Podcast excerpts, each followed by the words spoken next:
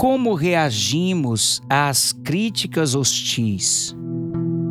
Se elas nos deixam irados com quem nos critica, precisamos aprender com o pregador Jonathan Edwards.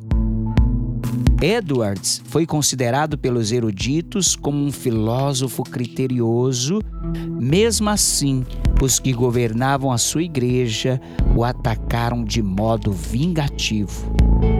Achavam que ele estava errado ao ensinar que uma pessoa precisava nascer de novo antes de participar da ceia do Senhor. Mesmo despedido de sua igreja, Edwards manteve uma atitude amorosa de perdão. Um membro que o apoiava escreveu a seu respeito.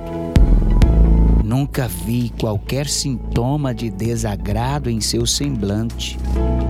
Ele parecia ser como um homem de Deus cuja felicidade estava fora do alcance de seus inimigos. Edwards estava simplesmente copiando o exemplo do Senhor Jesus.